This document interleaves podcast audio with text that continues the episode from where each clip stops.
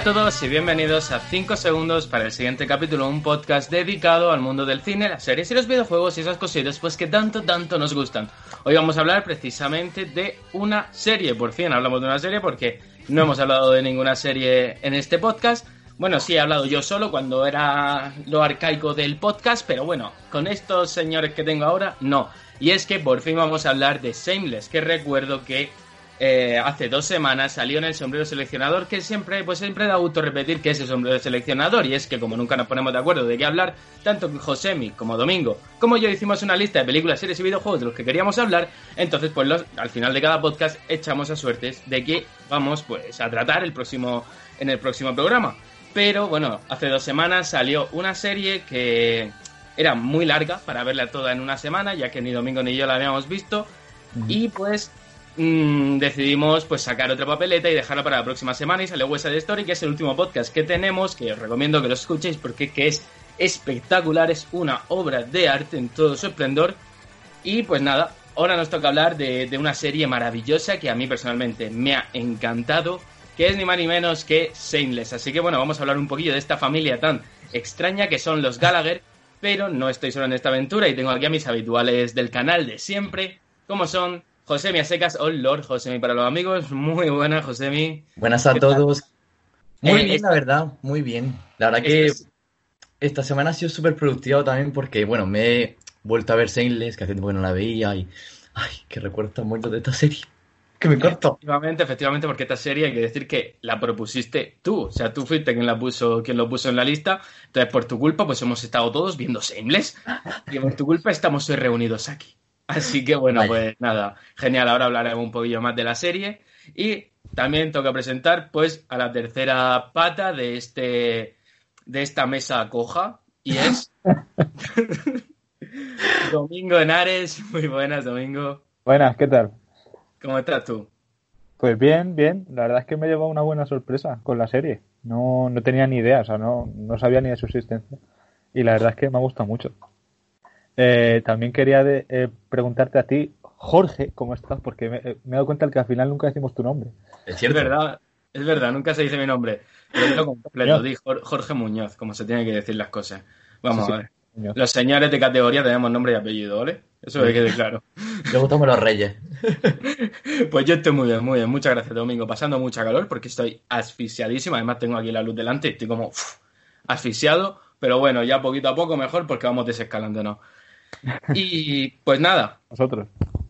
Bueno, es verdad, el de Albacete. ¡Albaceteño! El albaceteño se queda en su casa. Gracias. Hostia, qué bueno. Madre mía, cuántos chistes van a salir de aquí con esto.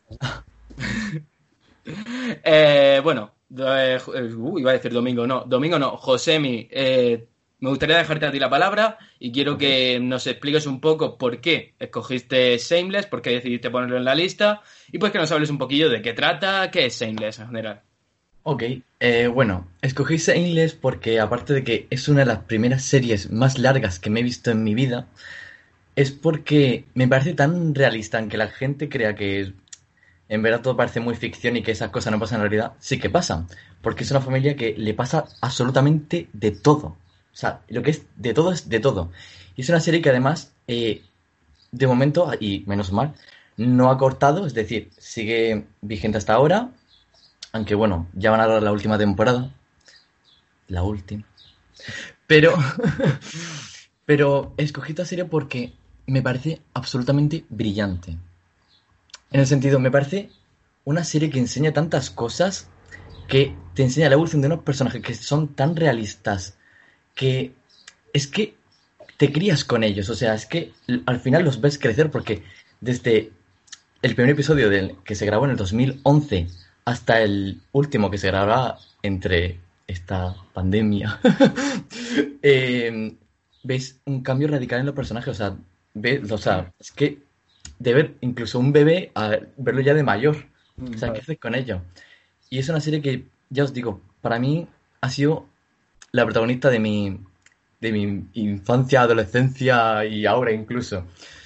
Y es que, de hecho, mucha gente me dice, cuando me preguntan, ¿qué serie te, define a ti como persona? Yo siempre respondo, Shameless. Porque a mí mi vida es un drama. Entonces, Shameless es mi... O sea, está Hannah Montana y Shameless. O sea, os lo juro. Y bueno, ¿de qué trata, de qué trata Shameless?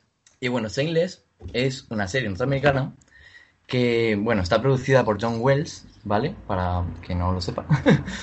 eh, que fue emitida eh, por primera vez en 2011 por el canal Showtime, ¿vale? Un canal americano. Eh, está basada en una serie que ya existía de por sí en...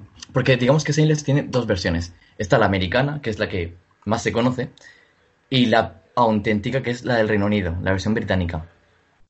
Pero esa no tuvo tanto éxito como ha tenido la americana. Entonces, pues normalmente siempre se reconoce más a la americana que a la versión británica.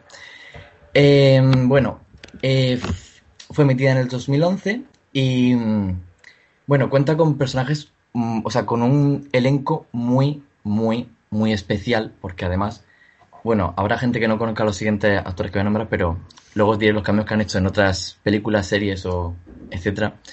Que bueno. Juego. y de juego, como Ian. eh, pero bueno, antes de nada, la serie trata sobre la familia Gallagher. Una familia que está al borde de, de la vida, vamos a decirlo. Digamos que Frank, que es el padre de seis hijos, bueno, sí, de seis hijos, aunque uno no es hijo de verdad. eh, pero bueno, eso ya, ya se contará. Eh, digamos que los problemas que tiene Frank son heredados a sus seis hijos. Esta familia vive en un barrio sur de Chicago, un barrio de mala muerte, donde la verdad que pues se ve la pobreza, eh, la situación, los indigentes, etc. Y bueno, básicamente esta familia va a pasar por muchos arcos, o sea, va, van a empezar de una manera y acabarán de otra y luego volverán a como estaban antes y luego mmm, subirán como la espuma. Y básicamente es la serie que define el resumen de una familia caótica.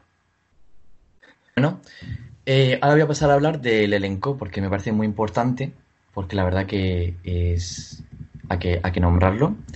Y bueno, tenemos a eh, William Macy como Frank Gallagher, que es el padre. Tenemos a Amy Rossum como Fiona Gallagher, que bueno, he de decir que Fiona es de mis personajes favoritos, pero bueno, ya ahora hablaremos con más detalle cada uno de los personajes y os preguntaré cuál es vuestro personaje favorito porque necesito saberlo. eh, bueno, tenemos también que bueno, antes de nada, eh, William Macy fue nominado a los premios Emmy y se lo llevó a mejor actor.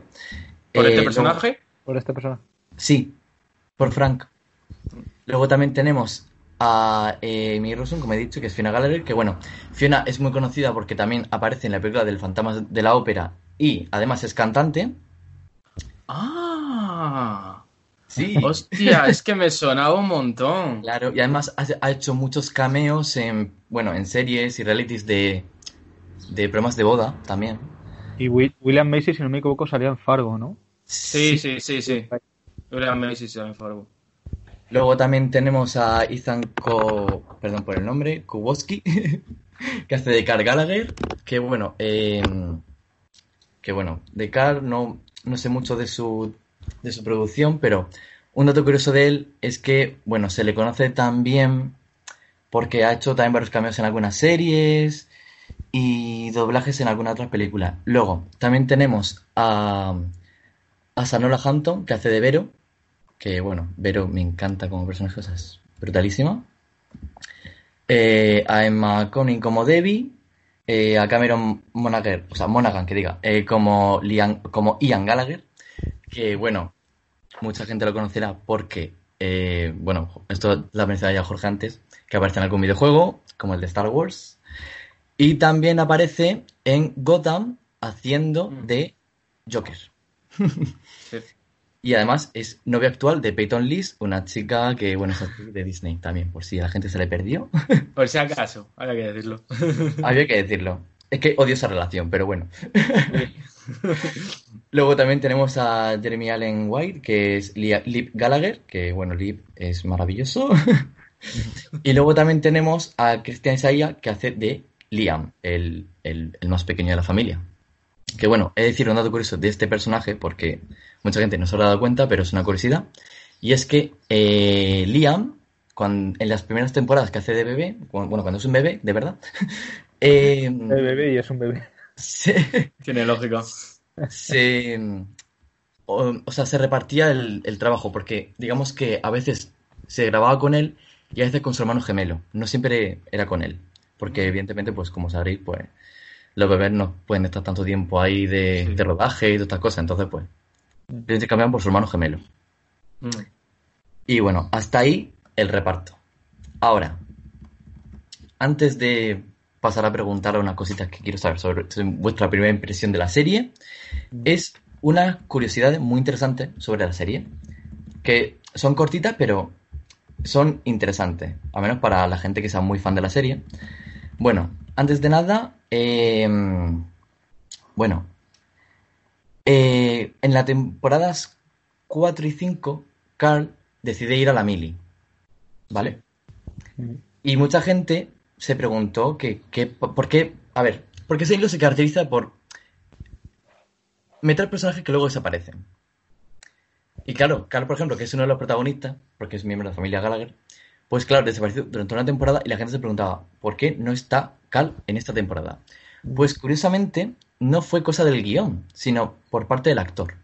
Porque el actor tenía alrededor de unos 14 años y quería experimentar su vida en el instituto, fuera de la fama. Ah. Y quería centrarse más en su estudio. Pero al final decidió volver a la serie en la temporada 5 y 6. Y 7 y 8 y 9 y 10. Eso, Y eso bueno. pasa, eso pasa aquí, bast- bueno, bastante. Ha pasado varias veces con nuestra querida serie Cuéntame cómo pasó. Po, esa serie hay que hablar, ¿eh? Hay que hablar, tengo que meter en el sombrero esa serie. Es verdad. Sí. Para la siguiente. Además es una serie seriaza. Que hay actores que se han salido pues por otros compromisos o porque directamente se han cansado y dicen se ha ido a vivir un año a, a tal sitio y luego a la temporada siguiente vuelven si eh, Exacto. no lo sabía Exacto. Sí, sí, sí. Y bueno, otra curiosidad más de la serie es que Vero, cuando se queda embarazada, se queda embarazada de verdad. De hecho, esto no, tampoco estaba preparado en la serie. Y tuvieron que, que grabar con ella embarazada y metieron el tema de los niños y la adopción en... no, o sea, hubo, hay un, un gran problema de guion, pero al final lo supieron resolver. Sí, qué bueno. claro Sí, porque no quería, porque ellos realmente no quieren simular un embarazo. Ellos, o sea, si lo tienen que hacer, lo hacen. Eh, Tal cual. De hecho, otra curiosidad, y esto es muy curioso, es que muchas veces se cambiaban los directores de cada episodio. ¿Cómo? Y por eso, sí, sí, sí, en cada no, no, ¿qué, episodio, has dicho? No te he entendido. en cada episodio se cambiaba de director. Es decir, a lo mejor en el episodio 1 lo dirigía cierta persona y en el episodio 2, en el episodio 2 lo dirigía otra. O- Pero eso, eso es muy común, en la mayoría de las series sucede así. Cada capítulo Pero- lo dirige alguien. Pero, adivina quién eran los directores. Eh, Los actores. los productores Los actores. ah ¿En serio? Sí, sí, sí. De hecho, en la temporada 8, 9 y 10 se lo ponen incluso, o sea, lo- lo- la gente lo flipó y más es que se nota que los directores de estas temporadas son eh, William Macy, o sea, Frank Gallagher y, y Amy, que, o sea, Amy que diga, que es eh, Fiona. Y de, hecho le dieron otra perspectiva a la serie, porque de hecho hay un gran cambio en, a, a- Mm. o sea, a mitad de, de la serie hay un gran cambio y se nota muchísimo. Que bueno, no sé si lo habréis visto, pero se nota. Qué bueno. se- sobre todo en la historia. O sea, cambia muchísimo, Mm. pero brutal. O sea, de hecho, mucha gente, incluso Jorge también me lo estuvo comentando, de que hay veces que dejan aspectos abiertos. Que esto es otra cosa que quería mencionar porque es que la serie también destaca muchísimo porque, bueno, como sabréis, hacen siempre un resumen en cada episodio, al empezar. Pues muchas veces, a lo largo de la temporada, a lo mejor te meten un resumen de un momento, de una escena en concreta de la temporada 1. Y a lo mejor Sí. estás en la 9. Ujú. Y es porque va a pasar algo en esa temporada y te lo van a solucionar por fin. O sea, a lo mejor una duda existencial de por qué le picó un mosquito a alguien y de pronto, ¡pum! La consecuencia del mosquito. Pues algo así. Lo digo por si a la gente, a lo mejor al principio de temporada, pues le, le, surgen dudas o cosas abiertas. O incluso puede parecer que no lo han cerrado, que es un fallo. Exacto. o que le han dejado como en segundo plano, en plan, bueno, pues que le den su interpretación a la gente. No, no, no, no, no. Se le da. Tiempo al tiempo. como digo yo. Bueno, yo creo que podríamos pasar también a un poco de ronda de opiniones, también de Domingo, Domingo y yo. y os quiero preguntar que cómo, que, ¿qué os ha parecido? Impresiones. Bueno, si quieres empiezo yo. A mí una serie que me ha enganchado mucho, ha sido una sorpresa. Es más, leyendo el argumento y todo eso, yo creía que iba a ser una serie que no me iba a interesar nada, que me iba a dar absolutamente igual, una serie más. Y la verdad es que me ha gustado mucho, me ha enganchado, o sea, ya no simplemente para verla para el podcast, que normalmente pues cuando se ve por el, algo por el podcast, normalmente te centra en eso y te olvidas un poco de lo demás, pero es que no me importaba, ¿no? O sea, porque me lo pasaba tan bien, me gustaba tanto esta serie, además una serie que como a mí me gusta, que es una serie de personajes, ¿no? Se centra mucho en los personajes y de repente puedes estar eh, por, riéndote o cabreado con un personaje, como después te pegan un puñetazo emocional. Es una, es una serie que es una montaña rusa, por así decirlo. Tiene, aspectos, tiene varios aspectos que no me gustan, eso también lo tengo que decir, que no me gustaron nada, eh, que ya más adelante podremos, lo hablaremos, eh, pero en general es una serie que se disfruta mucho, se ve muy fácil, porque a pesar de que es bastante larga, es una serie perfecta, por ejemplo, yo me veía unos cuantos capítulos sentado en el sofá, pero de repente a lo mejor me ponía un capítulo, me ponía a ordenar, me ponía a hacer alguna cosilla, y es una serie que perfectamente, fácilmente puedes tenerla de segundo plano, ya que argumentalmente no tiene una complejidad extrema, no es una serie que tenga que estar totalmente centrado, pero aún así, eh, tampoco eso, no, eso no, le quita mérito a la serie, no, no desmerece ni mucho menos a la serie, o sea, es fantástica. Eh, en cuanto a los personajes, que como ya he dicho que es una serie también de personajes, pues están muy bien construidos. Eh, personajes que te caen mejor, personajes que te caen peor, pero todos tienen algo, todos tienen, todos son atrayentes, para bien o para mal, porque el personaje sea más asqueroso o menos, pues todos son muy atrayentes. Por ejemplo, Frank Gallagher, el padre, a mí me parece un gilipollas y lo odio con todas mis ganas. Pero está muy bien construido, al igual que Fiona, por ejemplo, o, o Ian, o Lip, bueno, los hermanos en general, que a mí me parece muy interesante, ya no solo de la familia Gallagher, por ejemplo, personajes como Sheila, o como Karen, o como Mindy Malkovich, o como Maggie Malkovich, están todos tan bien construidos que todos son atrayentes y el tiempo que se comen de cámara eh, te interesa y quieres ver más de esos personajes. No sé, Domingo, ¿qué, opinión te ha parecido? Sí, estoy muy de acuerdo con eso que he dicho. Es una serie que se deja ver bastante. No sé.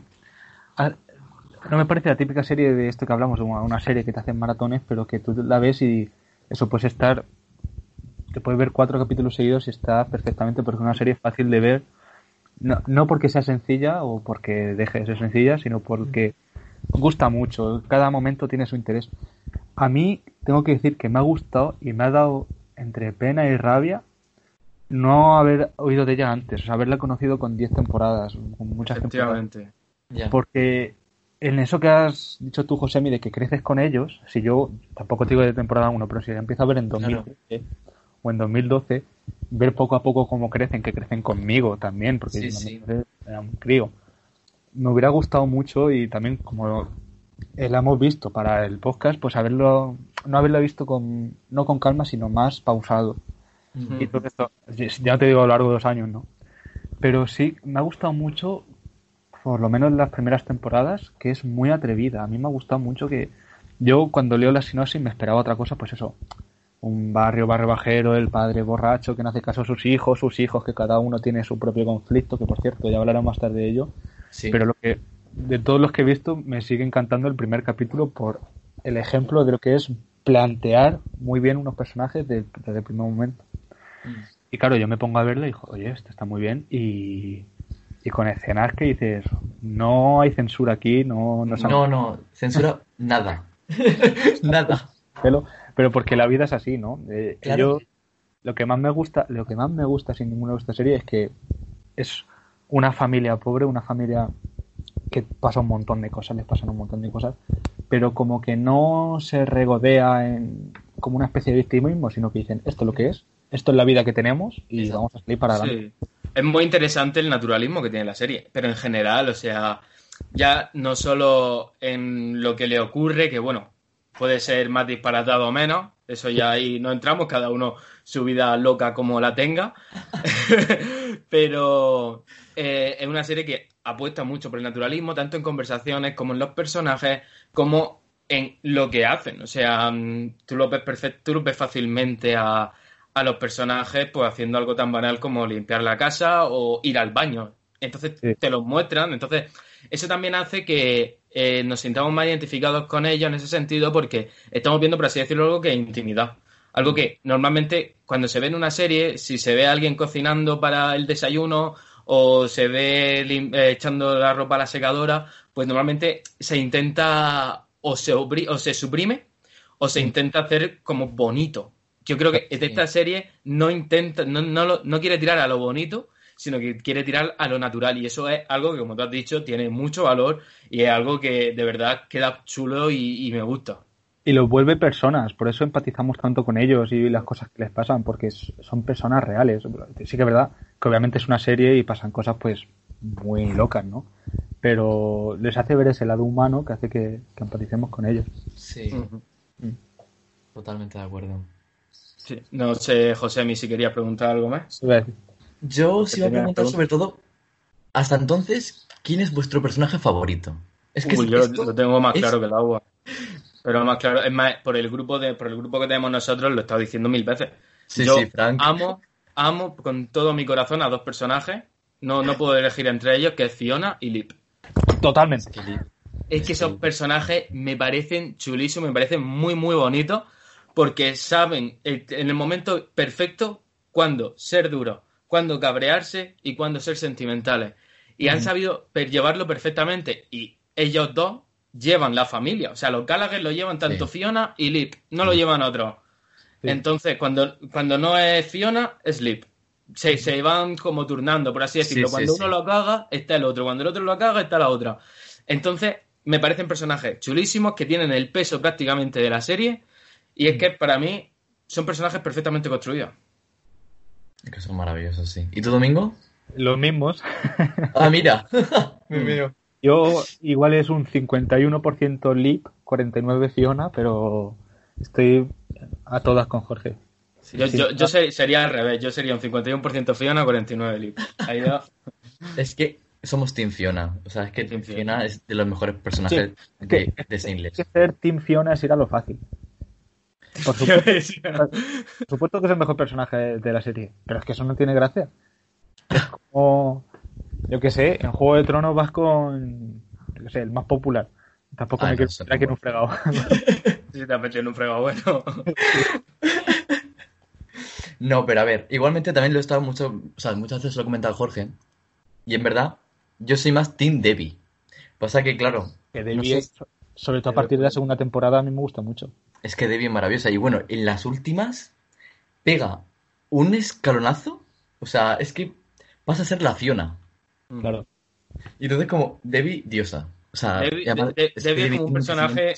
Debbie es un personaje muy maduro para la edad que tiene. Sí, Entonces ahí se le ve un, una potencia chula que cuando empieza a crecer es verdad que, que coge un protagonismo y coge una, una idea chulísima. Además, como que se le ve crecer, se le ve cuando es una cría, Claro. cuando en la edad del pavo, cuando llega a la adultez. sí. Entonces, claro, ah, con Lip o con Fiona eso no pasa porque Lip y Fiona ya empiezan siendo mayores. Cierto. Pero claro, con Carl o con Debbie o con Liam, pues Ay, le vemos crecer. Entonces eso es diferente. Ahí va cambiando un poquillo el, Sí, sí. la visión. Y bueno, también cabe destacar que lo más chulo de, de los personajes en sí es que tienen un inicio muy contrario a cómo continúan. Mm. Porque, por ejemplo, en plan, Fiona al principio es súper ahorrativa, súper eh, controladora, súper madre, y luego, casi ya a mitad de, tem- o sea, a mitad de serie, ya por fin, aunque sigue teniendo dependencia de su familia, porque es evidente que la familia es un hilo rojo que siempre va a tener ella atado a sus piernas, sí. pero consigue independizarse de esa familia y, y levantarse ella misma. Y, el- y aunque pierde mucho dinero, porque mm, ahí está el karma, ¿no? De, de la película, o sea, de la película de la serie, que digo. En plan de que al principio no tenemos nada, luego tenemos mucho y al final no sabemos ni cómo usarlo. Y al final lo malgastamos. Y eso le pasa un poco a Fiona y también a los demás un poco. Luego, por ejemplo, también Liv, que quiere ser como el padre de familia, en, en, o sea, en contraposición con Frank, pero Mm. al final Liv decide ser padre. Incluso de un hijo que mm, no sabemos si es suyo o no. y luego también tenemos evoluciones como la de eh, Ian, que por ejemplo, al principio lo vemos como un personaje, el típico hermano gay, pero es que luego pega un cambio radical en el Sí. que se mete a la mili, luego sale de la mili, bueno, se escapa, mejor dicho. Sí, se escapa. Eh, eh, luego mm, su reencuentro con, con el colectivo LGTB, eh, se vuelve súper católico apostólico y el, el tema gay lo lleva a un extremo súper fuerte. Eh, luego se le va la, flapa- la bipolaridad, o sea, su salud mental, que eso Claro. también es un tema muy importante que me gusta que lo traten. Eh, no sé, cada personaje tiene una evolución muy contraria a como empiezan. Luego también me parece un papelón, y poco se habla del papelón, de la madre. De Mónica. Mm. O sea, la madre me encanta como un personaje que aparece muy poco, la lía tanto en tan pocos segundos. Y tiene mucho peso, tiene, porque Tiene aunque, aunque aparezca poco, eh, no paran de hablar de ella, no paran de nombrarla, no paran de decir, Mónica ha hecho esto, Mónica ha hecho lo otro, no sé quién ha hecho esto, ha hecho lo otro. Entonces, quiera o no, ahí tiene, tiene un personaje que tiene importancia y que mueve mucho la historia de, Sí, sí. de cada personaje, porque cada personaje recibe a Mónica de X manera. No todos la reciben igual. Entonces, quiera o no, un personaje muy chulo, muy importante, que además la actriz lo hace súper bien, bien. las cosas como son. bien. Y a mí no es un personaje que me termine de interesar nunca. pero No, no, no, no me acuerdo mucho de él cuando, de ella cuando, cuando veo la serie. Pero bueno, sí, es verdad que está muy bien construido, pero por eso que tú has dicho, ¿no? Es una construcción muy buena de personaje. Y Exacto. es verdad, y respecto a lo que has dicho antes de, de la evolución de, que tienen los, los personajes, es algo que yo, por ejemplo, sí que la aplaudo, ¿no? ¿Qué Mm. pasa? Eh, esta serie puede tener unos pequeños tintes de sitcom, ¿no? Eh, Sí. de- sin llegar a, a ser una sitcom totalmente cerrada, eh, tiene muchos tintes de ello y eh, te, en, estas, en este tipo de series la evolución suele ser más paulatina, más tal. En esta serie, ¿no? En esta serie pasa un año entre temporada y temporada, pues Mm. es un año que los Gallagher han crecido. Exacto. Entonces, se les nota también, te digo que al trabajar con críos es normal porque en un año se les nota el cambio. Se nota. Totalmente. Han, sabido eh, jugar con lo que tienen. Yo tengo estos elementos, yo tengo unos críos que se les va a notar un montón el cambio cuando crezcan, pues toma, así es como juego. Y a, y a lo mejor incluso cogerían rasgos de personalidad de los propios actores para metérselo en, en la evolución de los propios personajes. ¿Quién sabe? Sí, sí, sí, totalmente de acuerdo. De hecho, eh, he visto entrevistas a los actores y, por ejemplo, Fiona declaró que ella se sentía ella en la serie. ella decía que ella era así en su casa y desde pequeña ha estado cuidando a su familia. Y dijo, es que, de hecho, cogí el papel por eso, porque es que me siento muy identificada con, con esta serie y con, con Fiona. Mm. O sea, que es que hay personajes que le meten ya de su, de su propio ser. Y eso se nota, o sea, se, se nota el cariño que le tiene al personaje también. Sí. Espe- esperemos que de Frank Gallagher no hayan cogido cosas de la persona real, porque entonces. Hostia, total, ¿eh? No, no, por Dios. Aunque, bueno, he de decir que tiene un pasado turbio. Bueno, actualmente tiene una historia turbia ese señor. Bueno, bueno, eso lo, lo dejamos para otro momento. pa- pa- bueno, pa- para otros programas de, que no, que no son los nuestros. A Sí, mí me gustaría sí. hablar de Frank, porque yo creo que es un personaje del que hay que hablar y es un personaje que puede haber diversidad de opiniones, porque yo Sí. no voy a mentir, no lo soporto. O sea, pero no lo soporto ni un poco. A mí me podéis decir, no lo soporto, pero hay veces que te cae mal, hay veces que te cae bien. No, no, no. O sea, yo es que no aguanto a Frank Gallagher. No, no por lo mal que se haga, no que esté construido ni nada, No. Es que me parece un personaje de estos que dice, es odioso, me parece totalmente odioso. Me parece, por así decirlo, el Geoffrey Lannister de, de, de, de Shameless. un personaje que dices, es que tienes tiempo en pantalla y me dan ganas de darte un puñetazo. A mí personalmente me parece eso. No sé qué opinión nota vosotros. Domingo, tú primero. A mí me parece un personaje. A ver, lo que siempre se dice, ¿no? Si lo odias es porque lo hace bien. Sí, sí, sí, sí. O sea, Y si eso no le quito el mérito. Sí. Claro. Eh, me parece, no sé, a mí me parece carismático. De alguna manera muy extraña que todavía no, no he logrado comprender. Cuando sale, eh, yo creo que es tan odioso porque representa una parte de, iba a decir de la sociedad, pero incluso de nosotros mismos, que está presente, que puede estar presente, aunque no se haya manifestado o se haya manifestado en cosas muy pequeñas. Entonces es un personaje que yo creo que se te pone de frente en plan, sí, que esto es muy bonito, que Fiona es la puta ama y tal, pero esto es parte de la realidad, te guste o no. Y yo mm, le voy a dar una paliza, un cabezazo a mi hijo cuando vuelvo borracho de un bar y me voy a aprovechar de una mujer eh, con agorafobia y voy a hacer todo esto. ¿No te gusta? Pues lo siento, es lo que hay. Y lo defiende tan bien y lo hace tan bien el actor y igual José me os explica mejor que yo porque yo es que todavía me estoy encontrando como lo hemos visto tal pero me resulta carismático de alguna manera un poco extraño sí sí, William William H. Macy lo hace lo hace genial y eso no es algo que no hay que quitarle por Dios ni mucho menos el mérito que tiene ese personaje y la construcción de ese personaje el guion que tiene ese personaje los momentos que tiene ese personaje pero es que a, mí es un personaje que no me cae bien y a mí no, no le pues puedo buscar el lado bueno, por mucho que intenten poner momentos sentimentales con su hijo, es un personaje que no puedo encontrarle el lado bueno ni el lado sentimental. Es un personaje que cada vez que le pasaba algo malo, mi mente era, bien, te lo mereces, por idiota. Ojalá te pasen cosas peores. ¿Sabes? Eso es a mí lo que, lo que me daba. No sé, José, mi... A ver, es que, mira, yo con Frank tengo siempre un sentimiento encontrado. o sea, me siento como Domingo. O sea, Domingo estoy muy de acuerdo con lo que has dicho. Pero sí que es verdad, ver, que Frank es el, egoísmo en persona. Solo piensa en su beneficio, en lo que a él le beneficia y le da igual si tiene que pisar a gente como si tiene que matar a alguien. O sea, le da igual. Le da igual. Él con tal de que salga ganando la partida, va a ello. Pero, ¿qué pasa? A ver, esto también es un dato curioso y es que incluso el propio actor decía muchas veces que él quiere decir, por ejemplo, él decía al director, ¿por qué no hacemos esto o esta escena o tal? Y el director incluso se sorprendía porque era como, habían cosas del guion que no estaban planeadas y el propio actor lo proponía. O sea, el propio actor quería ser un capullo.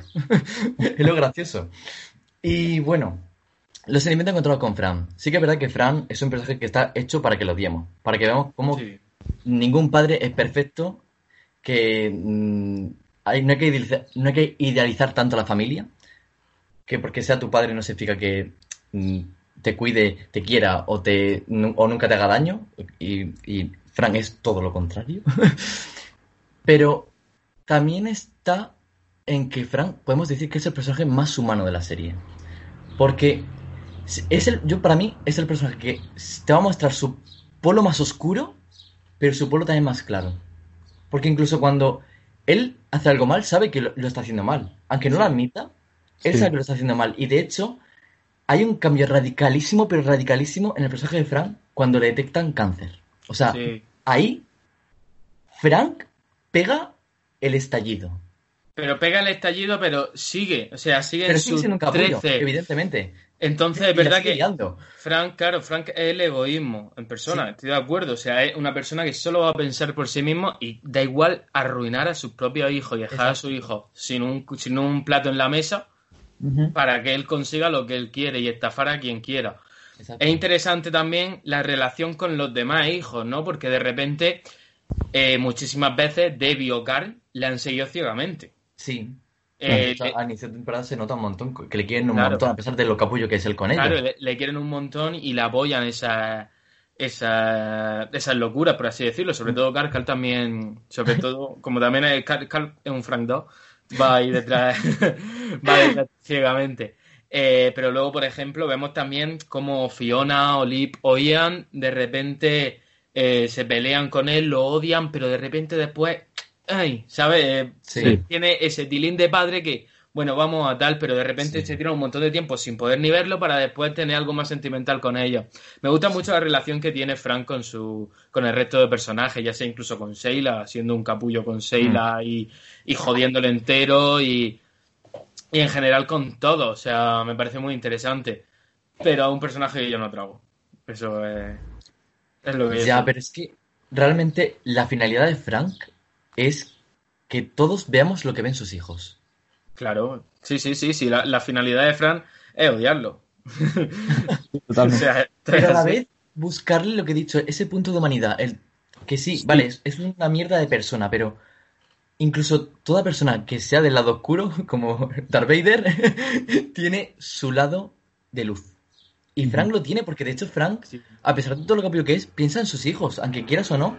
Por ejemplo, en la boda de Fiona, corta la boda por completo porque no quiere que su hija se case con un drogadicto igual que él.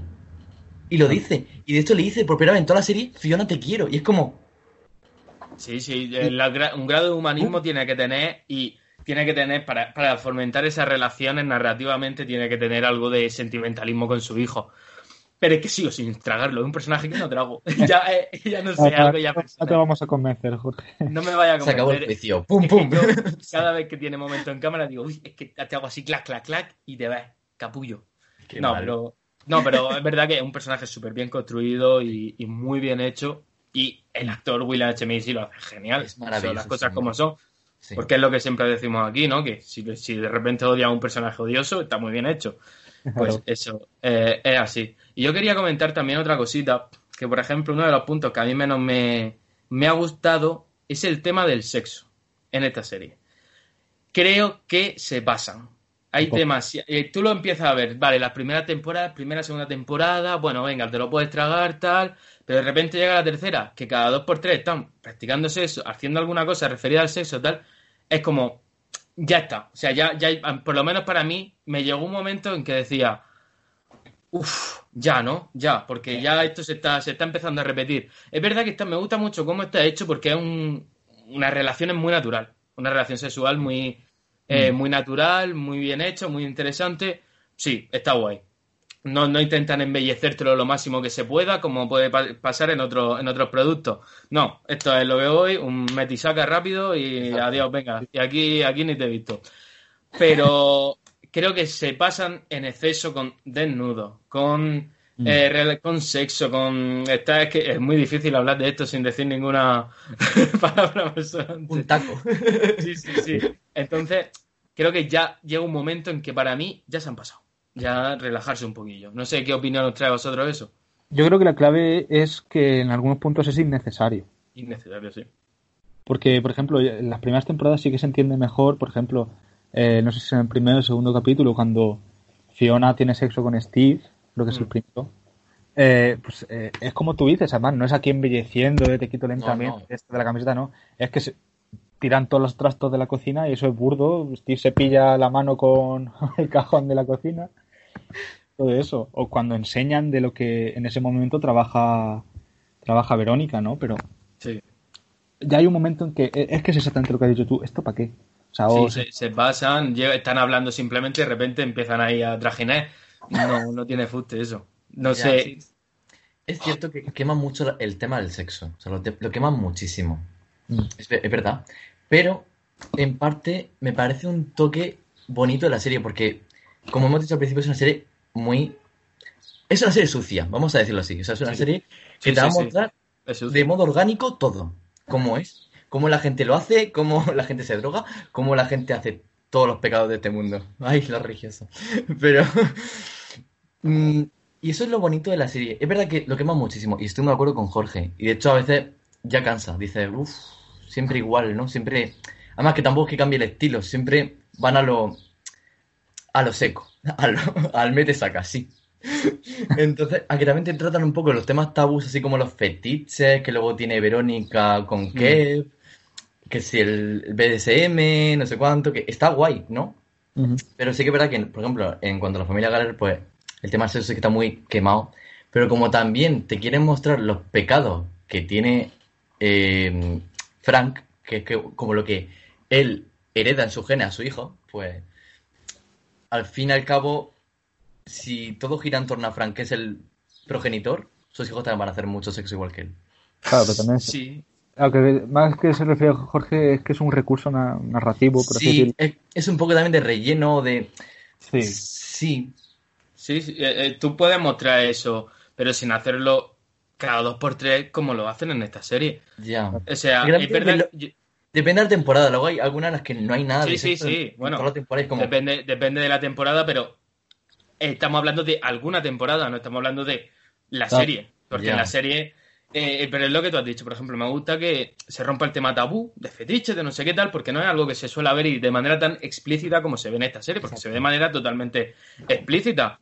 Hmm. Pero es que me. Ya está, ya, ya. O sea, llega un momento en que Pero dices, sí, llega un "Lo momento en que pasando ya, ¿no? Ya, ya me, me habéis quemado este recurso narrativo, que está muy bien que se pongan aquí a meter y saca rápido, y está muy bien, pero me lo podéis mostrar de otra manera, y yo creo que, aunque sea una serie sucia, se puede mostrar de una manera incluso más bonita, ¿no? Que a lo mejor, si estás en un baño se pueden hacerlo, mm, yo qué sé, de repente que se vea desde fuera y que entre una persona y lo escuche y salga, yo qué sé, alguna tontería así. escuche.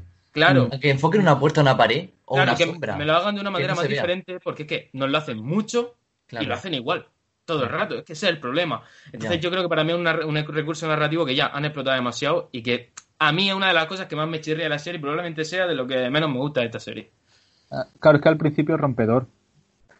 Porque a mí me pareció rompedor en el primer capítulo, no sé. Dijo, coño, se atreven a hacer todo esto y a esa forma mm, Claro. sucia, ordinaria. Pero claro, es, es lo que tú has dicho. Me repiten todo el rato. Y yo no sé si habéis cerrado este tema o, o seguís. Era, No sé por, si- no. era porque a mí me interesa mucho lo que habéis dicho de que es sucia. A ver, es- llevo todo el rato intentando buscar otra palabra que es sucia. Yo también, pero... Sórdida, no, no ordinaria, mm, directa, pero creo que eso es otra cosa más que ayuda a, a lo real que es. Sí, Eh, es una serie cruda. Cruda, tal cual, es, es mucho más realista que se pongan en la cocina a, a destrozarlo todo que, yo qué sé, pues una escena como así súper romántica con... Sí, sí. Claro.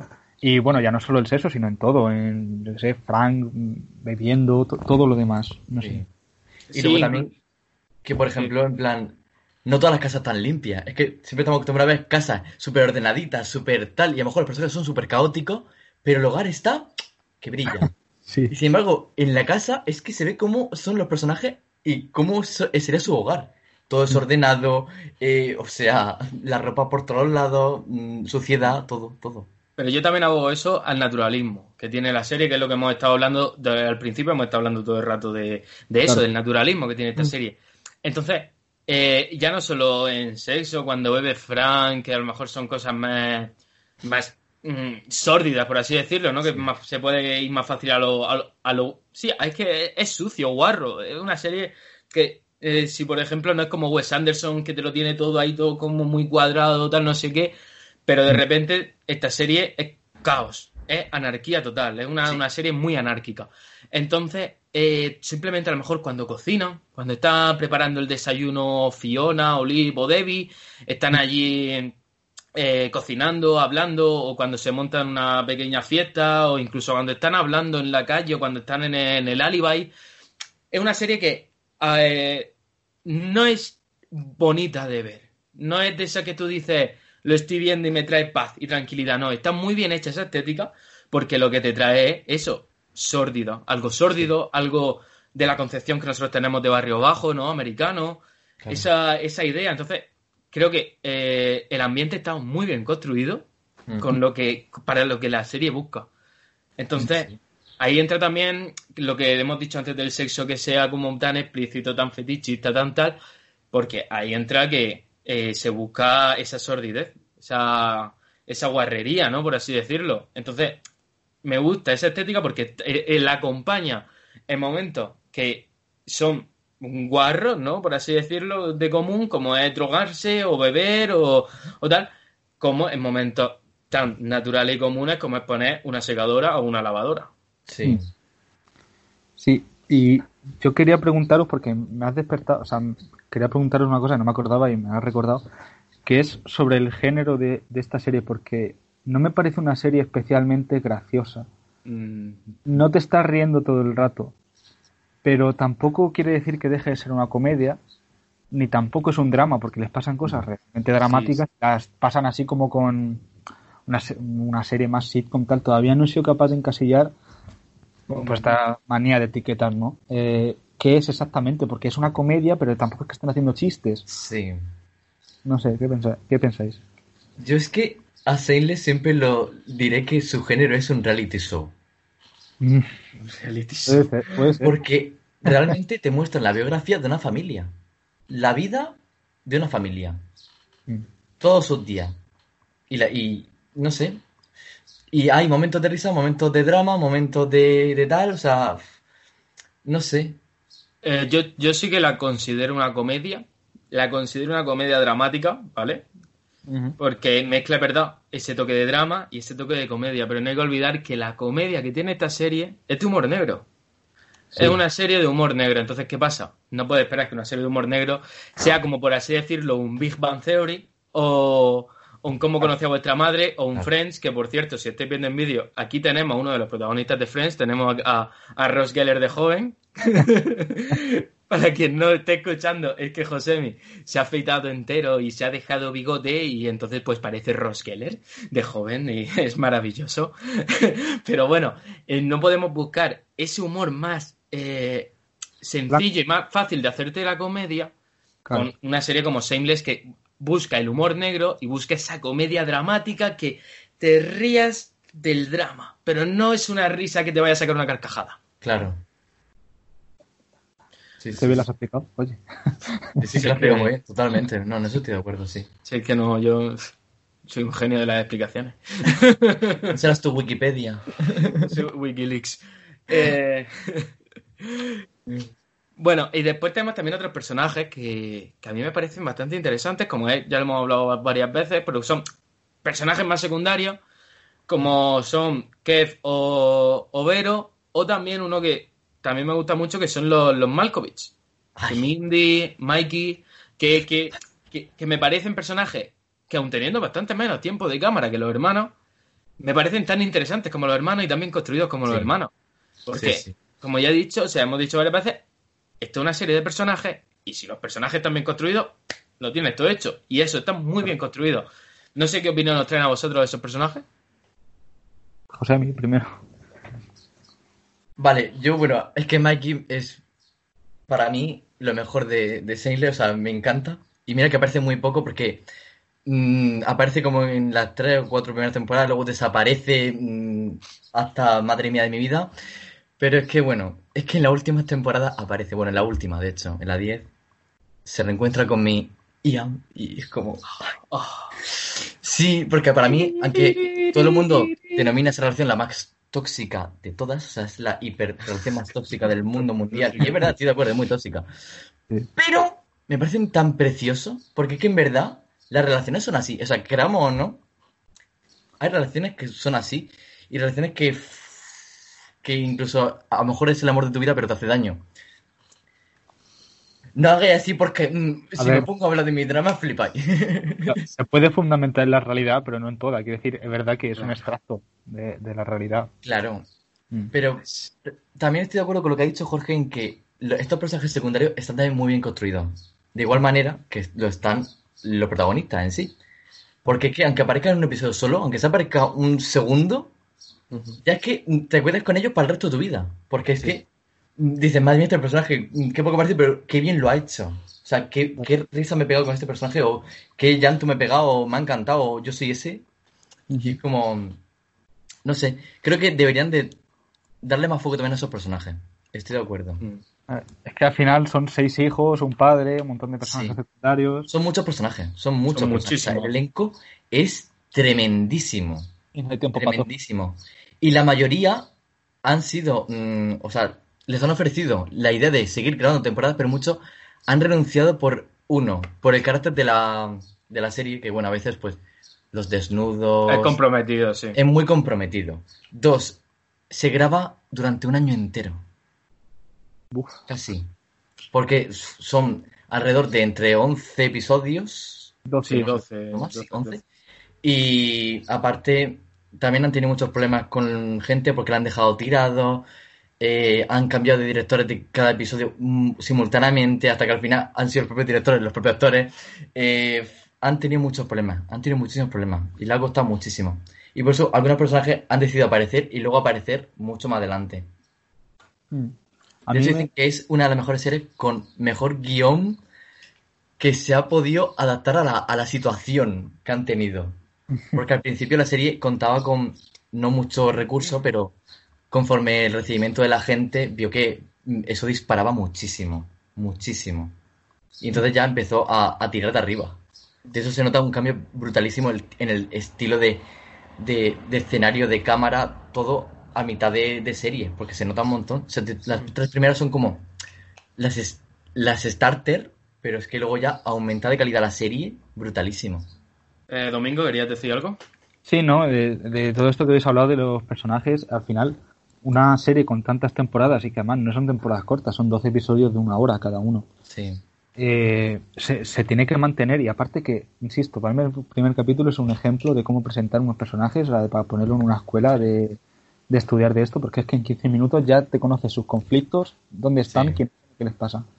Y lo mantienen mucho y también con los personajes secundarios, a mí me gustan mucho, dos en concreto, eh, Karen y su madre, que ahora mismo no me acuerdo el nombre, Joan Cusack, la, Sí, Seila. La Sheila. Sheila, Sheila, eh, que al final tú dices, vale, son personajes secundarios, pero no son los Gallagher, pero tienen una importancia. Sí. Y es una familia súper esperpéntica, además. Sí. o sea, Eh, a mí, por ejemplo, y José lo sabe porque lo comentaba con él muchas veces, mi evolución de amor-odio a Karen. Sí. Karen Hoy amo a Karen. Eh, Día amo siguiente. sí. La odio, ojalá la atropelle un camión. Día siguiente. Ay, creo que me vuelve a gustar Karen. Día siguiente. No, mira, que se muera. Vale. Sí, sí, era así, era como, ay, cuánto amo a Karen, qué maravillosa que es Karen, uh, qué tonta que es Karen, ¿no? Karen es un poco tonta, ¿no? Uf, casco le tengo, ojalá le atropelle un camión y se muera. bueno, casi, casi, pues. pero, eh, es verdad- pero es verdad que son personajes que son muy chulos y a mí Seila me gusta mucho, pero mucho, mucho, mucho, que me parece los personajes más chulos de la serie. Mm. Eh, eso sí, me parece, y eh, lo que comentaba José de que hay algunos decimos que hay agujeros narrativos, yo lo he dicho mucho, de que de repente Seila está encerrada en su casa y en, la- en el capítulo siguiente está fuera. O sea, Sí. eso me parece muy, un poco ahí un agujerico de guion, pero ya sobre la temporada, creo que tercera o cuarta. Sí, Eh, sí, antes estaba, como no podía salir porque se le cayó la cosa esa adelante y se asustó y todo eso, y de repente en la siguiente temporada está fuera. Y se va al bar, se va a no sé dónde, se va a todos lados. Entonces ahí ya me, me, me chirrió un poquillo. sí. Pero es verdad que o sea, son personajes que me encantan. O sea, están muy bien hechos. Claro. Y es que eso es lo que he dicho, que los personajes secundarios tienen mucho peso en la serie, más peso del que parece, y es interesante cómo van cogiendo más protagonismo y a veces, en algunas temporadas, tienen más protagonismo que los propios Gallagher. Sí, sí, Sí. sí. Eso todo se ha dicho. Pero ¿por qué es que están tan bien construidos? Mm. Sí, sí. Totalmente de acuerdo. Y ahí si nos tiene el ejemplo de los Malkovich. Los Malkovich eran unos personajes que eran súper secundarios, pero secundarios que ni te acordabas de su nombre. Y poco a poco han ido cogiendo pantalla, han ido cogiendo pantalla y han tenido capítulos prácticamente dedicados a ellos. Sí, cierto. O sea, y pero por, por qué eso? Porque hay veces que los personajes están muy bien construidos y que muchas veces son más interesantes que los propios Gallagher. Las cosas como son. Se complementan con nosotros al final. O sea, son dos trayectorias. Tenemos como dos historias. En plan, tenemos la de la familia, de los Gallagher, y luego tenemos la de, de los secundarios que aparecen entrelazados a los Gallagher, pero al final luego Mm. Incluso hay escenas en las que solo son de esos secundarios y no tienen nada que ver con los Gallagher. Y Claro. te, y te quedas como, gracias. Y, eso- y esos propios secundarios se relacionan con los otros secundarios. Porque Mikey con Kev o sea, se relaciona muchísimo. Sí. Entonces, tiene casi capítulos enteros dedicados a esos personajes y los Gallagher, pues casi no tienen el protagonismo. Entonces, cosa que me parece muy chula y muy bien hecha. ¿Por qué? Porque puedes darle otro giro a la serie. Porque si, ¿Por qué? Porque, ¿qué me vas a contar? Los problemas de Lip en la universidad, los problemas de Fiona para pagar el alquiler tal, tal, tal, pues eso, si me le dedicas todos los capítulos, eso al final va a ser repetitivo. claro. ¿Qué pasa? Que de re- claro, aburriría que de repente tienes a Mikey por ahí haciendo no sé qué, tienes a Sheila que quiere tener novio y está buscando no sé qué, tienes a, a ¿qué decía Llavero con su negocio con no sé cuántas. Tienes ahí un montón de argumentos de sus tramas abiertas que te van a, a ayudar bastante. También tiene el peligro, que es el peligro que yo he dicho antes, que de repente con tantas tramas abiertas tienen muchos agujeros de guion. Claro. Tienen muchos agujeros de guion que no sé si se resolverán más adelante, si no se resolverán más adelante, pero en el momento están ahí y es algo que a mí personalmente no me termina de convencer. ¿Por qué? Porque son capítulos bastante... no terminan de ser autoconclusivos, no terminan de, de cerrarse, tienen una trama bastante abierta, pero sí que tienen bastante cosilla ahí autoconclusiva. Es un capítulo que si te saltas un capítulo no pasa nada. Una serie que si te salta un capítulo, a no ser que de repente te salte uno súper importante, que tengas la Ay, mala no. suerte. Yo, yo, por ejemplo, yo no de saltarme capítulos, yo no me he saltado ningún capítulo, pero es una serie que eh, no tiene. No, no hace falta que tenga una continuidad totalmente eh, hecha, ¿no? De, de- de- Sí. Bueno, es que me lo pierdo todo si me pierdo un capítulo. Sí. Eh, entonces, se queda demasiado frente abierto. Entonces, yo sí que le habría dado más autoconclusividad en cada, en cada capítulo a los personajes secundarios. Porque yo creo que es un problema que también para mi Juego de Tronos, por ejemplo, que es la única serie que me viene ahora mismo a la mente con tantos personajes secundarios, tenía. Y era que de repente tenía muchas tramas abiertas, muchos frentes abiertos, y que tienes que ir fulminando, tienes que ir fulminando frentes. Porque si no, ese es el problema que yo le veo a Shameless. Sí, y que una cosa es dejar pistas para que tú veas que eso se puede resolver en un futuro, a que estén hablando de algo y de repente acaba el capítulo y no se haya cerrado. Efectivamente. Son cosas distintas que sí, que en la temporada 8 cierran esto que nadie se acordaba de tal. Pero yo estoy viendo la temporada 3 y, y digo, ¿con esto qué ha pasado? Mm. Y, y estoy de acuerdo, porque al final es que lo que estamos hablando, tantas temporadas, tantas horas de, de metraje, tantos personajes, tantos frentes abiertos, es muy difícil que, que no haya agujeros de guion. Esto no es por excusarles, pero, No, no, claro, claro. Sí. claro. Pero al final es- complicado, y, y- pero sí que es verdad que a veces se echa de menos lo que te has dicho de la autoconclusividad del. Efectivamente. Pero eh, es que, que haya tantos frentes abiertos es culpable a ellos. De que Claro. han querido abrir demasiados frentes. Sí. Exacto. Que ahora mismo te digo, ah, pues no podría decirte, quítale el protagonismo que tiene este personaje, quítale este, porque es que son personajes que me gustan tanto todos que no puedo, no puedo decirte, oye, pues que le quiten el protagonismo a este personaje. No, porque están muy bien hechos. Y ese es el gran problema, que están muy bien hechos. Pero, ¿por qué tienen que salir todos los personajes en casi todos los capítulos? O sea, hay que tener un poco en cuenta eso, eh, que no se trate toda la trama, no sé, eh, qué manera buscarle para, para poder eh, arreglar eso, por así decirlo. Sí. Y bueno, ¿y Kev y, y Deb? ¿Cómo? Kevin y Deb. Y Deb, no, Deb no, coño, Vero. Me meo. Ke- Kevin y Vero, porque hemos hablado de los Milkovich, hemos hablado de Karen y Sheila. Son personajes, para mí, Kevin y Vero, son personajes que, que no sé, no me terminan de decir nada. Me gustan, son muy bonitos los personajes, las cosas como Sí. son. Sí. Pero no, bueno, no sé. Yo es que los veo como los típicos tíos de la familia, porque realmente son Claro. como los tíos, los padrinos de, de- de la, de la familia Gallagher. Sí que es verdad que no se le tiene tanto apego a ellos. De hecho, se les ve más como los personajes más cómicos de la serie, porque Claro. dan momentazos de risa que, uff, que se necesitan. Los momentos del bar, o con las crías, cuando, cuando adoptan a la, a la chica esta, que es como una monja. Sí, ay, qué bonita, Dios, amaba ese personaje, tío. Qué buenísimo. Luego cuando tienen a las gemelas, que eso es la risa Sí. de España, o sea, yo qué sé, tiene momentazo, tiene Sí, momentazo. Pero es que me parece que son personajes demasiado normales para esta serie. Porque fíjate Es- de lo es que hemos estado, es fíjate de lo que hemos estado hablando. Hemos estado hablando de los seis Gallagher que aparecen. Hemos estado hablando de, de Karen y Sheila. Hemos estado hablando de Mindy y, y Mikey Malcoy. Sí. Es que estos son personajes que te dicen, es que sois normales. o sea, dentro de lo que cabe, Para lo sois que es. normales. Claro, Sí, porque sí, de repente tenemos a Sheila, que es un personaje que es súper modosito, súper no sé qué, pero de repente te saca un cacho consolón, o sea, un cacho consolador de la hostia, que te quiere hacer de todo, te saca el látigo, te lo sacas tú y dices, ¡pum! ¿Vale? Es perpéntico. Tenemos a Karen, sí. que parece también muy buenecica, y después te la lía pardísima. Tenemos a, Milky, a Mikey y a Mindy, que son como muy maquinotes. Tenemos a, bueno, que no hemos hablado tampoco de Steve barra Jimmy, que eh, también Capullo. es un personaje que un niñato pijo y de repente lo ves robando coches y haciendo de todo, pues Sí. claro, de repente tenemos a, a Keith y a Vero que, que son muy normalicos los pobres. Sí. que, que Vivero empieza muy fuerte, porque es que literalmente la primera escena que tienen, es que yo tengo el principio muy reciente, porque claro, me lo he empezado para ver este podcast, para hacer este Sí, podcast. sí. El primer inicio que tienen es, dice, estos son Kevin Vero. Eh, no dice que son adictos al sexo, pero como que su vida Sí. gira en torno al sexo y a probar cosas nuevas. Entonces, la cosa que están probando en el primer momento que, se, que te lo presentan está tan aquí, Ya. Mm. son tan esperpénticos al principio que luego parecen más normales. Y lo- es, es como que ellos van para abajo o se quedan estancados y los demás suben. Sí. Claro. Se quedan estancados, sí. Sí. Sí. Menos O sea, de hecho, a mí hay, hay una- algunas temporadas en las que me olvido de momentos de ellos. Porque es como, Sí, vale, sí, me lo meten de relleno para hacer un puente de una escena a otra, vale, sí.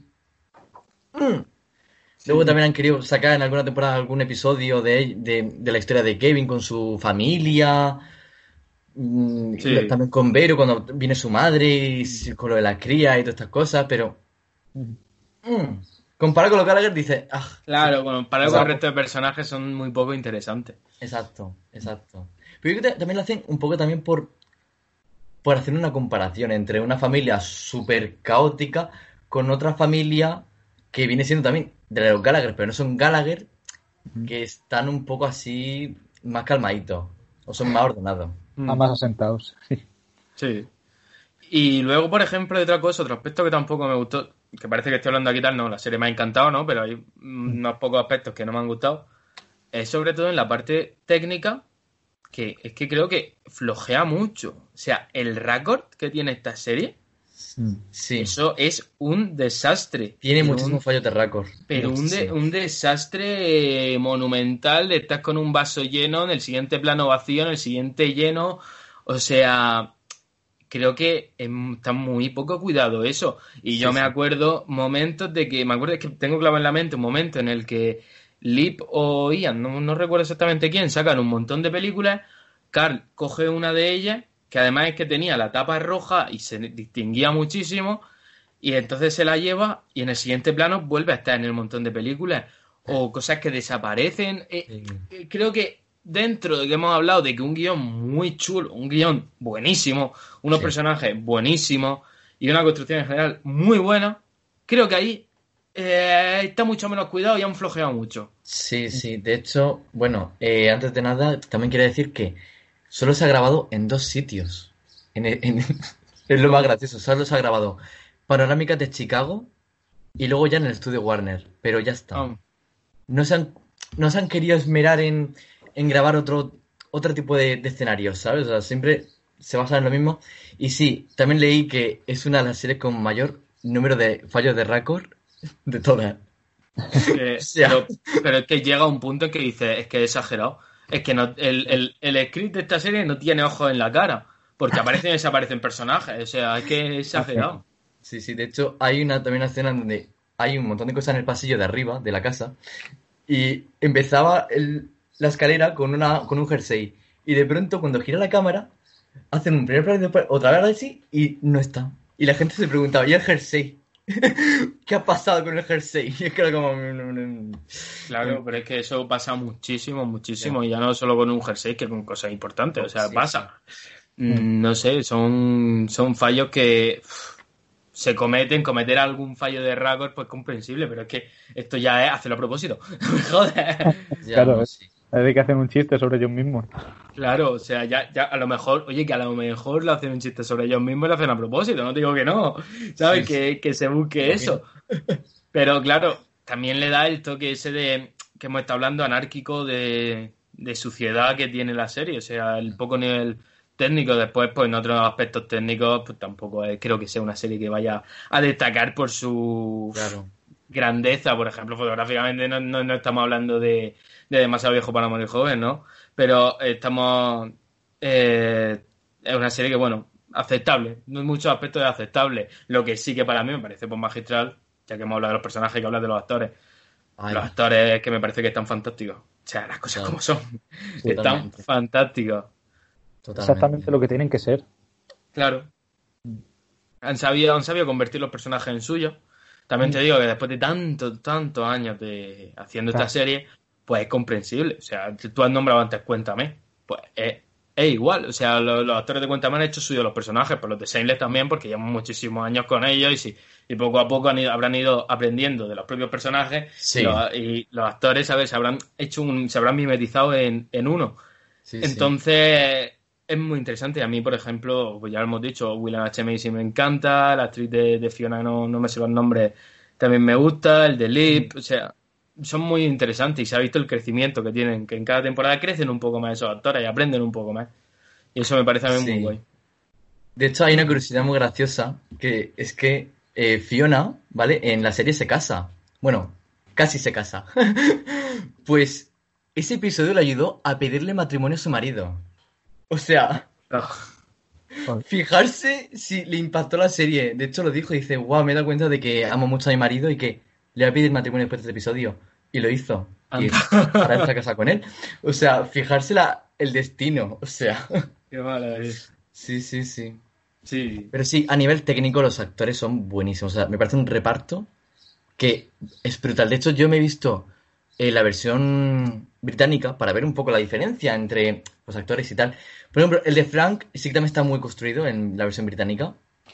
Pero, por ejemplo, los demás no tanto. De hecho, para el Team Fiona, eh, la Fiona versión británica no tiene nada que ver con esta. ¿No? ¿Cómo es? Pues es todo lo contrario. Rubia, gorda. eh, o sea, no tiene nada que ver con Fiona. Y el carácter es totalmente distinto. O sea, es la típica pringada de la familia, no es la, la madre. Mm. O sea, de hecho, el, el toque de Fiona de, de la versión americana se lo dio la propia actriz. Porque ella, que, ella decía que quería. Pues eso, que quería ser como en su vida.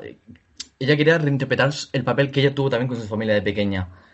Y es eso, o sea, y en ese aspecto se nota, que se nota mucho el, el cariño que tienen los personajes, o sea, los actores, a los personajes. O sea, que se nota muchísimo. Y dijiste que la original era británica, ¿no? Sí, la, la original, la La británica. sí. americana es... Sí, lo típico que hacen los americanos, te hacen versiones suyas. La- exacto. Hay veces que le salen bien, hay veces que hacen 40. A esta le han salido muy bien porque es que de la británica yo no sabía ni su existencia. O sea, es que no lo sabía. Sí, a mí, a ver, yo esta serie no la conocía en su totalidad, pero sí que la había escuchado y yo siempre he escuchado hablar de la americana. O sea, yo la- Claro. de la británica no, no, no, no he sabido nada. Y bueno, no sé, vamos a ver si queréis damos ya una, una conclusión de la serie, ¿vale? Eh, Ujú. ¿Empieza tú, Domingo, mismo? Nada, yo eso, que me ha gustado mucho, eh, ha sido una sorpresa porque no la conocía ni, ni que existía. Eh, me ha dado rabia no haberla conocido antes para verla más en profundidad, con más tiempo y crecer con ella.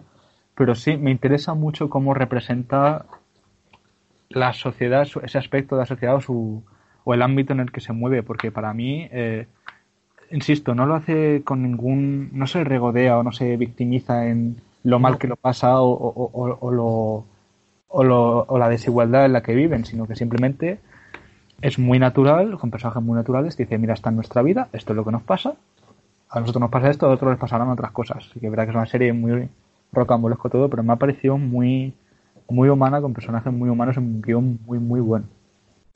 Pues bueno, yo voy a continuar yo y dejamos, ya que lo lo ha propuesto él, dejamos el cierre a, a Josemi. Eh, a mí esta serie, ya lo he dicho, que ha sido una sorpresa también absoluta.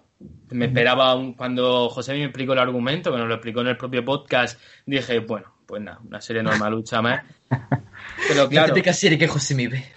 eh, no, joder, no, no, no me refería a eso.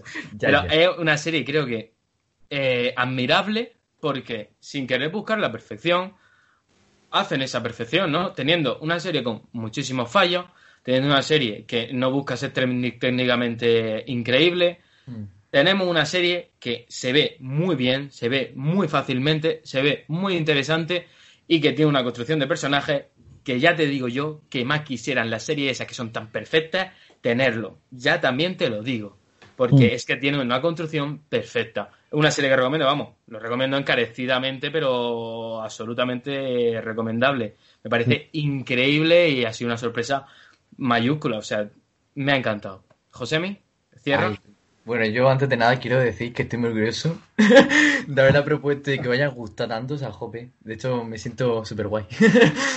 Y la verdad que a mí esta serie, como he dicho al principio, yo la, la elegí, pero porque desde un principio, desde el primer episodio que la vi, dije, Dios mío, qué serie más verdadera.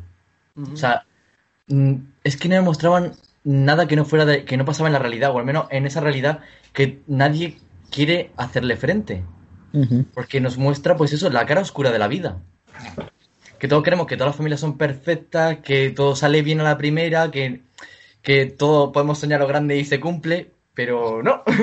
A veces para llegar a eso hay que comerse mucha marrones. Entonces, que a decir otra cosa. no, que hay que censurarse. Entonces, Es que que me Pero- yo- yo mi cara ya era de, hostia, que lo va a decir. No, que yo soy Finoli, soy Lord Josemi. Sí, ser tu finoli. Venga, continúa, perdona. Qué malo.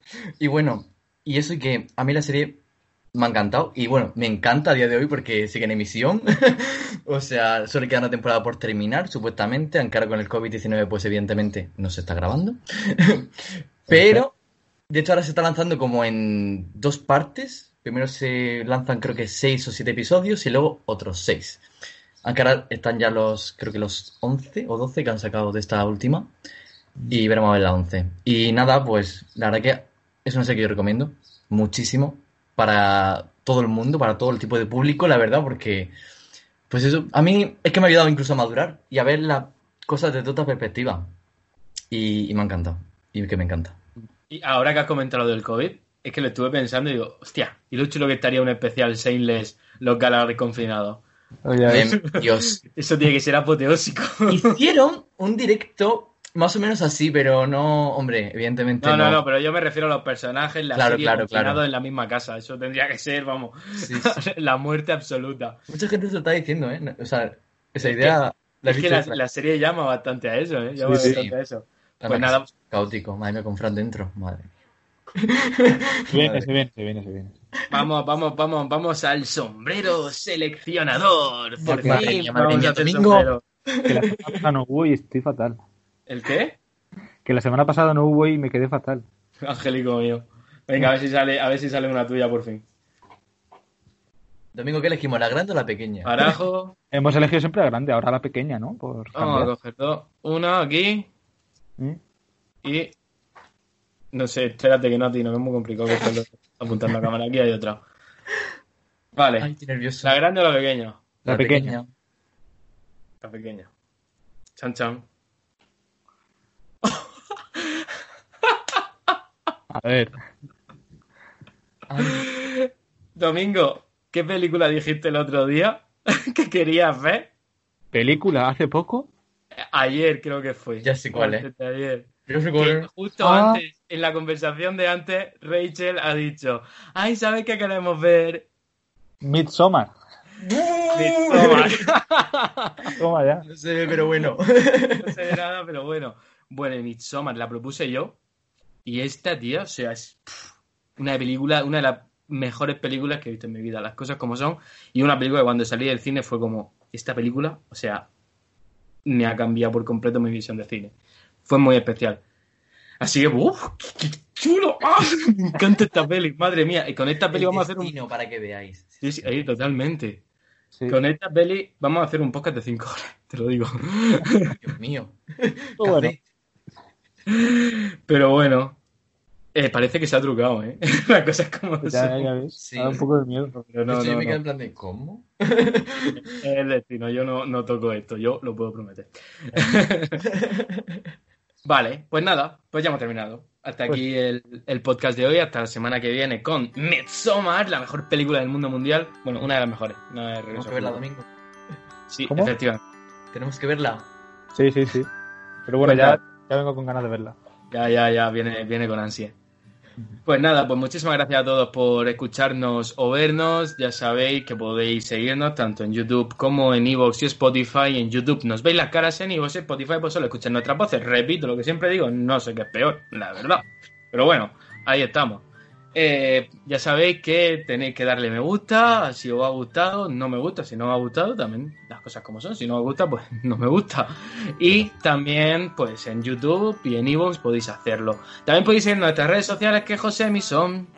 Arroba 5SSC oficial. Ahí está, 5SS oficial, tanto en Twitter como en Instagram. Y pues nada, ya poco más que decir. Muchas gracias por vernos, a los que han llegado aquí, a los que no han llegado, pues de nuevo, no os voy a dar las gracias, os jodéis. Y pues nada, Hasta luego. hasta la vista. She can't make you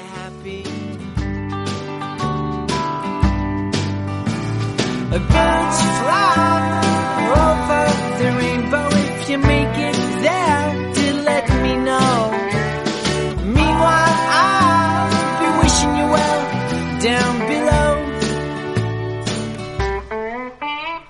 A new age dawns and old friends they go away. In the morning light, I'm here for a day. Despite your wrongs, I've come to say. You gave me the gift of a song. I know I ran, but I loved you all.